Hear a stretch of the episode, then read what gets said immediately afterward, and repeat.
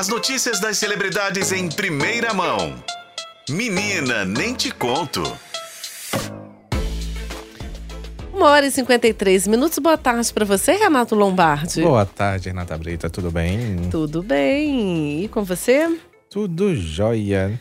Não tão bem quanto Sharon Menezes, né? Sharon Menezes, que tá num momento bom da carreira dela, né? Vamos dizer isso. Depois de estrelar a novela Vai na Fé, que é até então a maior audiência de novela neste ano e uma das maiores audiências da novela da sete dos últimos 10 anos da Globo, né? Vale ressaltar Nossa. isso. É, Vai na Fé foi um tremendo sucesso.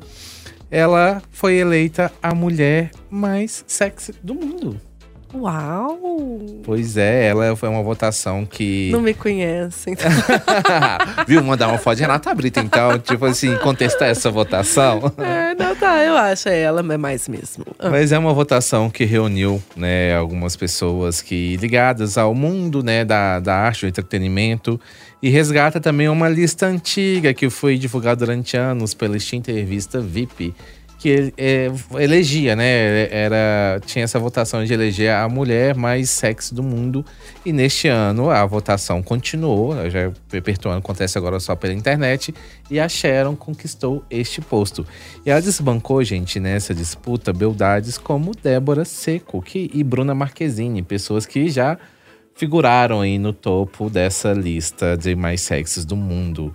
Então, Sharon Menezes aí arrasando, mesmo estando fora do ar, já merecidas férias após um trabalho cansativo como protagonista solo de Vai na Fé, ganhando aí um título. Parabéns pra ela. Tá de parabéns, gata. Aí agora, quem não tá de muito de parabéns é esse barraco dessa família Camargo, né?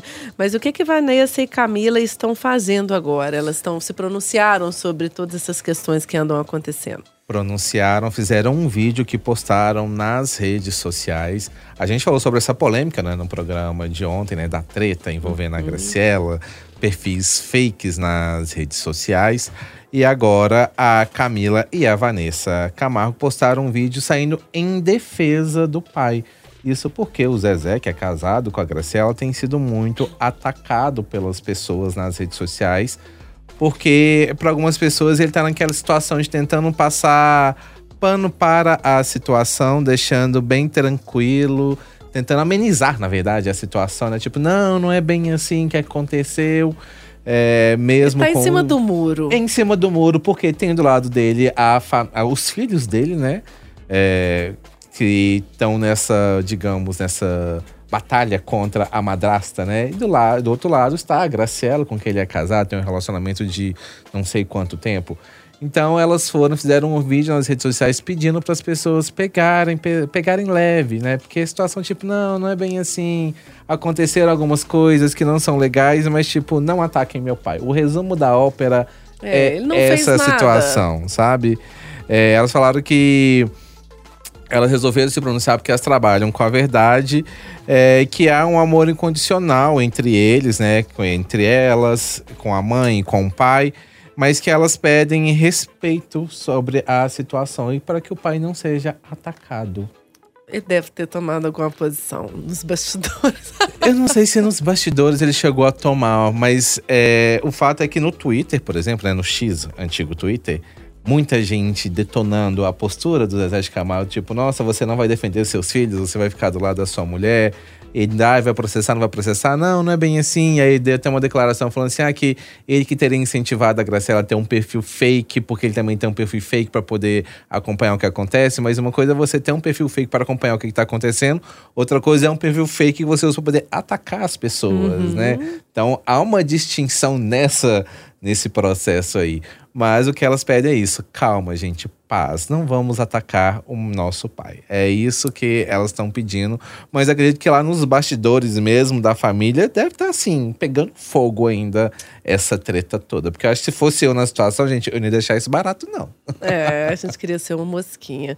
Gente, mas negócio de não normalizem ter um fake, um perfil fake. Eu não acho que isso é uma coisa tão normal assim, não. Tem um perfil fake ainda mais pra atacar as pessoas, que é pior ainda, né? Não é bom. Agora, por fim, me dá notícias de Fátima Bernardes. Ela tinha quebrado o pé, a perna. O que, que aconteceu com ela? Ela quebrou a per- o pé durante uma aula de dança. Por causa disso, ela não vai participar do Teleton nesta sexta-feira. Ela tinha sido liberada pela Globo para poder participar do Teleton ao lado do Marcos Mion. Então ela iniciou o processo de fisioterapia para ela se recuperar porque ela também já está envolvida com as gravações do The Voice Brasil da última temporada, que estreia no fim deste mês. Só que a Globo ainda não confirmou como está sendo essa participação da Fátima, se ela está entrando de muletas ou ainda havia possibilidade de ela usar uma cadeira de rodas. Então temos que aguardar como está esse processo da Fátima, já que ela continua trabalhando, apesar de estar com o pé quebrado. Mas está fazendo a fisioterapia para se recuperar.